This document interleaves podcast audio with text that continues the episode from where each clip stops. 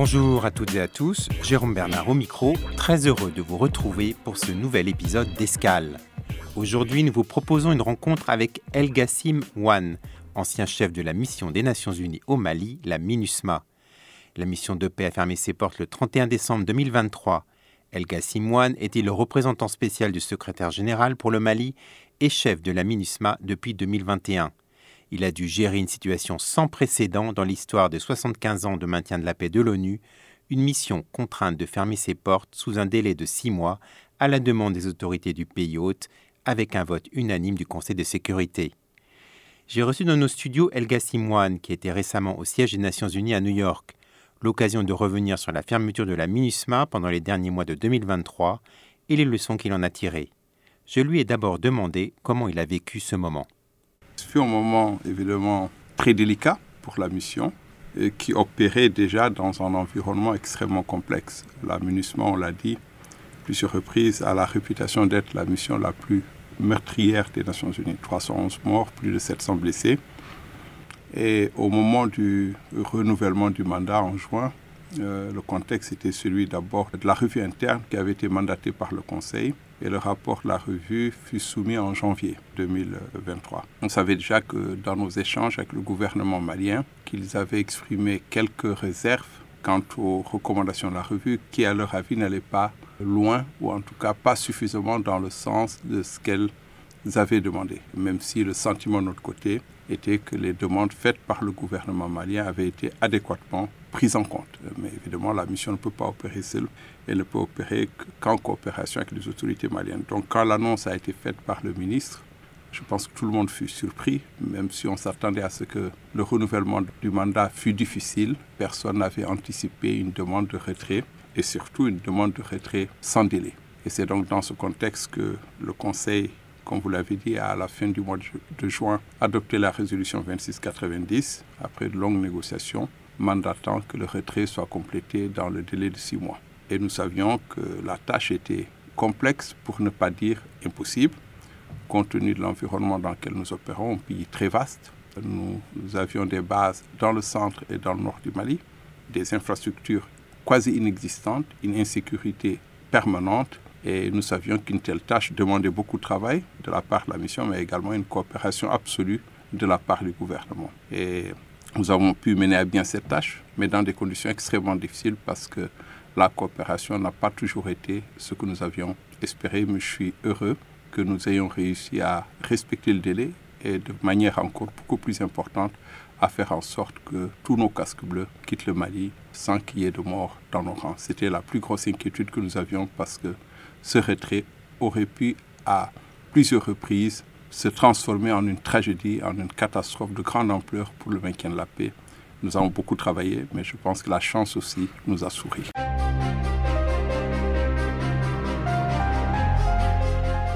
Vous avez donc rappelé vos préoccupations à l'époque, pendant ces derniers mois particulièrement difficiles pour les mm. casques bleus. Mm. Et on pense notamment au convoi de plus de 9 km mm. qui a fait route entre Kidal et Gao dans des conditions extrêmes.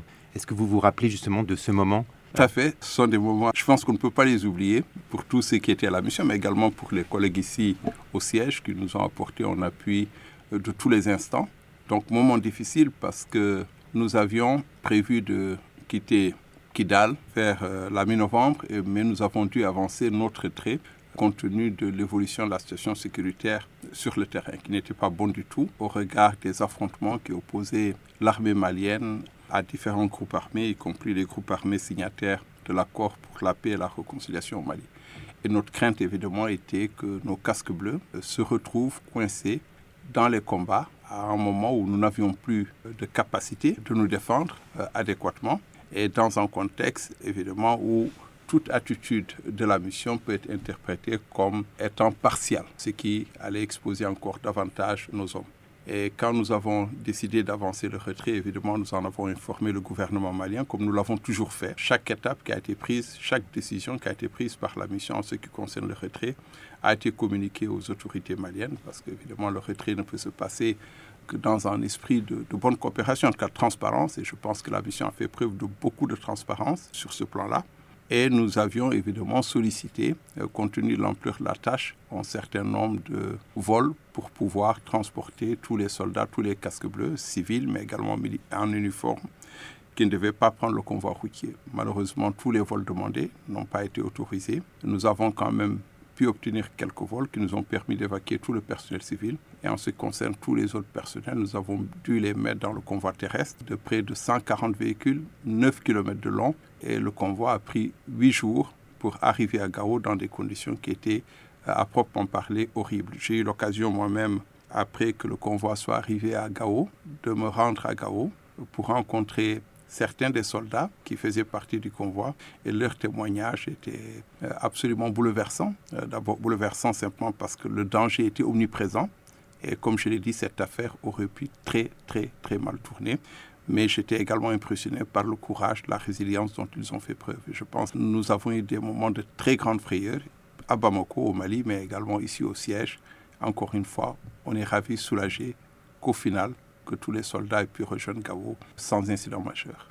Est-ce que vous vous souvenez de quelque chose en particulier dans le témoignage de ces casques bleus qui étaient dans ce convoi, dans des conditions difficiles? Mais je pense qu'on a vécu, parce que ça a duré à peu près deux semaines à trois semaines pour un peu planifier, parce que planifier le retrait. Il était prévu initialement que nous envoyions des convois logistiques pour euh, transporter nos équipements.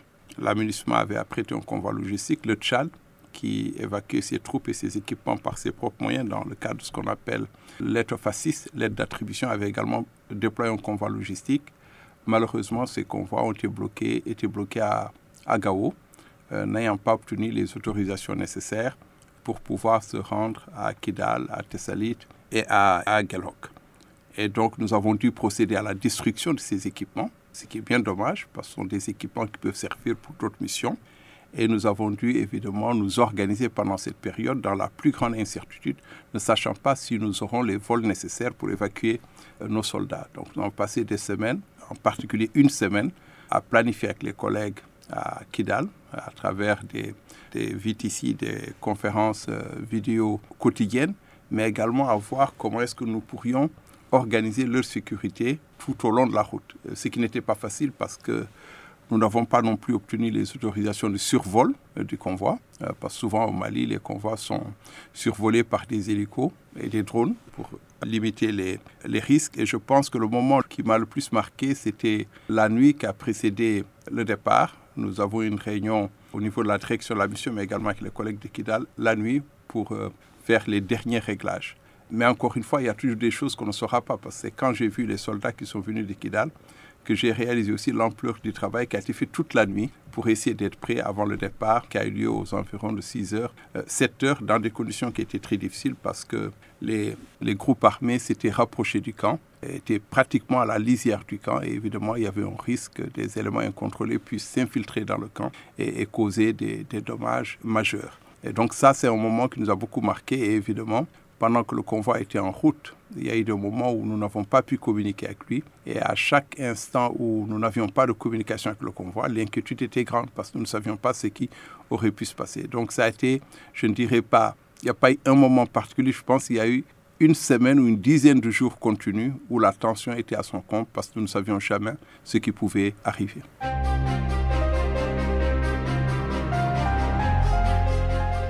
L'ensemble de la famille des Nations Unies a exprimé sa sympathie, sa solidarité envers les proches et les collègues du personnel décédé au cours des dix années de déploiement de la mission. Donc vous avez mentionné 311 casques bleus au total tués. Nous pensons également à plus de 700 blessés.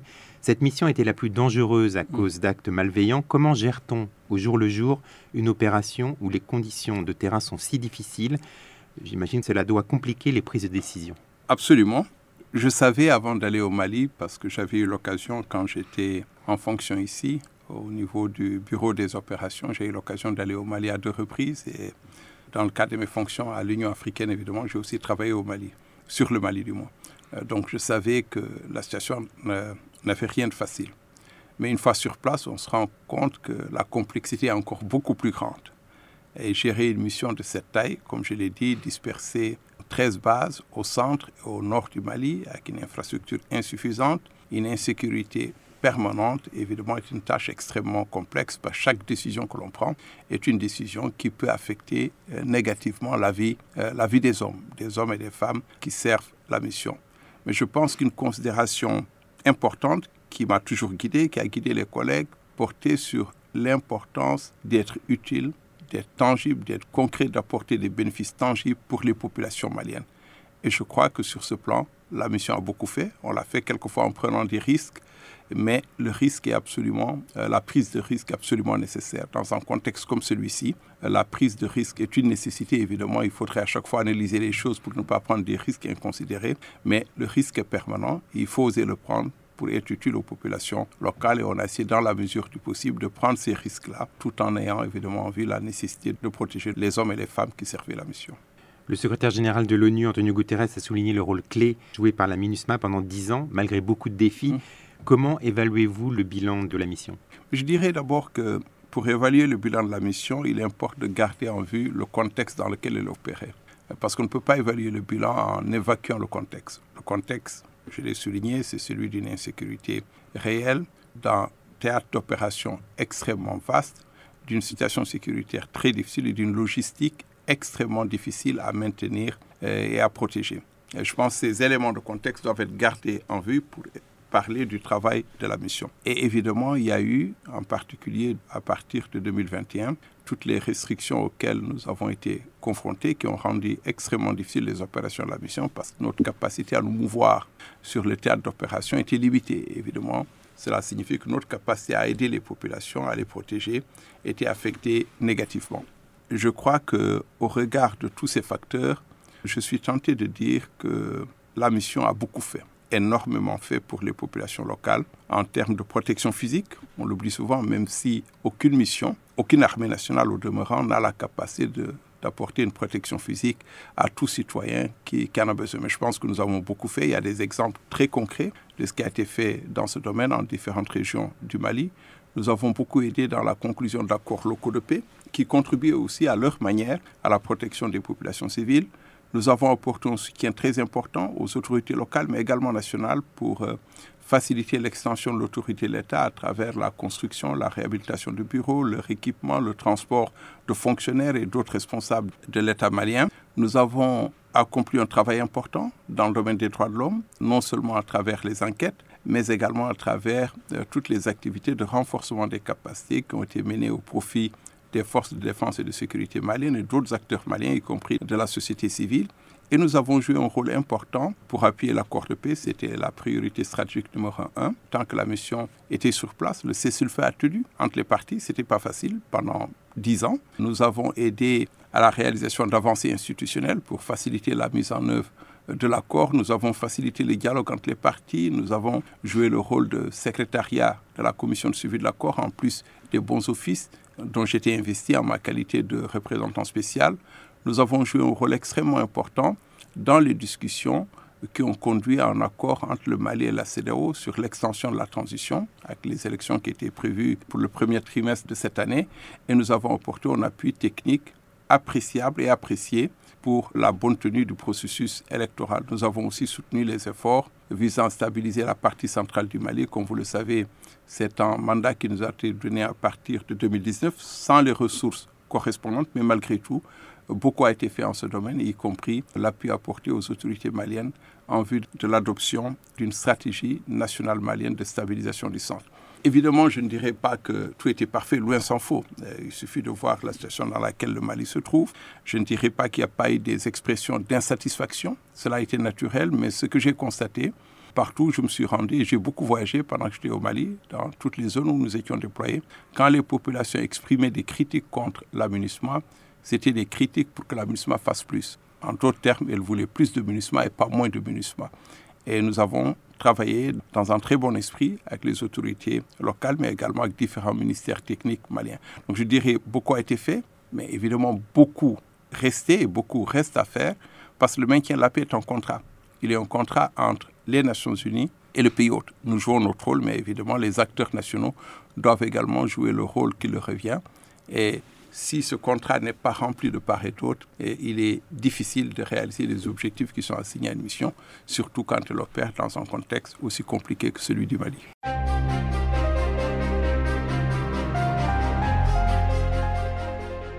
Est-ce qu'il y a une réalisation de la MINUSMA dont vous êtes particulièrement fier? Il est toujours difficile de, pour une mission à mandat aussi large, aussi ambitieux, et qui opérait sur différents domaines de mettre en relief une action en particulier. Mais à chaque fois que je me suis rendu sur le terrain et que j'ai eu l'occasion d'interagir avec les autorités locales, les populations locales, je tirais quand même une grande satisfaction de ce que nous faisions au profit de populations qui, bien souvent, n'avaient d'autres acteurs vers lesquels se tourner que l'aménagement. Euh, dans le cadre de projets au profit de femmes, au profit de jeunes, au profit d'autres segments de la population. Euh, quelquefois, il s'agit de projets à impact rapide dans le domaine du maraîchage, quelquefois de construire des infrastructures, notamment des forages extrêmement importants pour les populations locales, quelquefois de réhabiliter des écoles. Et je pense que ce sont des actes tangibles qui apporté une amélioration dans le quotidien de la population totalement dénuée et confrontée à la violence. J'en suis très fier. Mais je suis également fier de ce que nous avons pu faire pour stabiliser les centres urbains au Mali. Euh, parce que un aspect du travail de l'aménagement dont on ne parle pas souvent. Beaucoup des localités du Nord s'étaient vidées de leur population, étaient confrontées à l'insécurité. Quelques années après le déploiement de l'aménagement, toutes ces localités étaient stabilisées, qu'il s'agisse de Tombouctou, de Aguelhog, de Tessalit, de Menaka.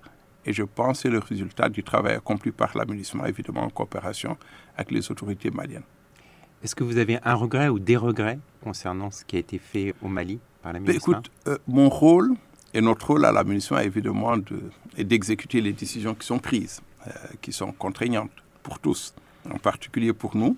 Et donc, euh, nous avions la responsabilité de nous assurer que ces décisions sont mises en œuvre de la manière la plus efficace qui soit.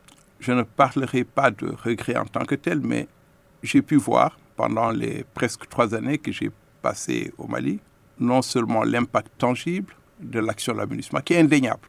Je dis bien indéniable. On ne peut pas nier que l'action de l'aménagement ait un impact tangible, positif pour des millions de Maliens, qu'elle a permis d'apporter un appui tangible aux autorités maliennes, tant nationales que, que locales, dans différents domaines, y compris dans des domaines passés sous silence, les infrastructures par exemple, aérienne où nous avons investi près de 170 millions de dollars en 10 ans de présence au Mali. Et ce sont des infrastructures qui sont évidemment aujourd'hui utilisées par le Mali au bénéfice de ces populations. Donc je dirais que j'ai eu l'occasion de voir l'impact tangible de l'action de la mission. J'ai eu l'occasion de voir ce que des hommes, des femmes déterminés sur le terrain peuvent accomplir dans des conditions difficiles. J'ai également pu voir le potentiel si les conditions d'opération avaient été euh, plus favorables. Et peut-être si j'ai un regret, c'est celui-là, c'est que ce potentiel-là aurait pu être exploité si les conditions avaient été plus favorables. Mais évidemment, tout ne dépendait pas de nous. Beaucoup d'autres facteurs dépendaient d'autres acteurs et nous n'avions pas les moyens d'induire les changements que nous aurions souhaités.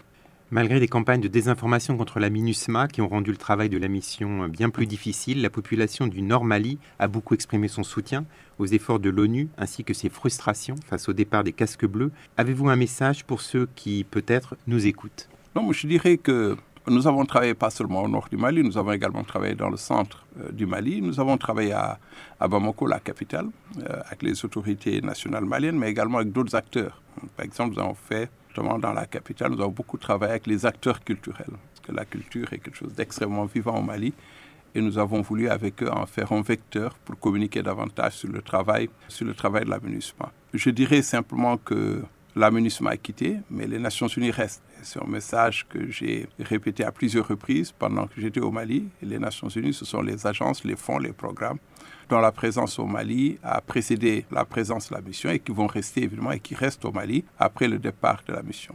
Et que ces agences, fonds et programmes vont évidemment continuer à travailler avec les acteurs maliens, à manifester la solidarité des Nations Unies avec le peuple malien. donc l'aménagement est une mission de maintien de la paix. Qui dit mission dit présence limitée munitions avait vocation à quitter. Évidemment, on aurait souhaité que le départ intervienne dans des conditions autres, mais nous devons traiter avec les réalités qui sont celles auxquelles nous sommes confrontés. Mais les Nations Unies restent engagées aux côtés du peuple malien, aux côtés des autres pays du Sahel pour les aider à retrouver la stabilité. Voilà la fin de cette édition d'Escale avec El Gassim ancien chef de la mission des Nations Unies au Mali, la MINUSMA. Vous pouvez retrouver nos programmes sur Internet et sur nos comptes médias sociaux, X et Facebook. Merci de votre fidélité et à bientôt.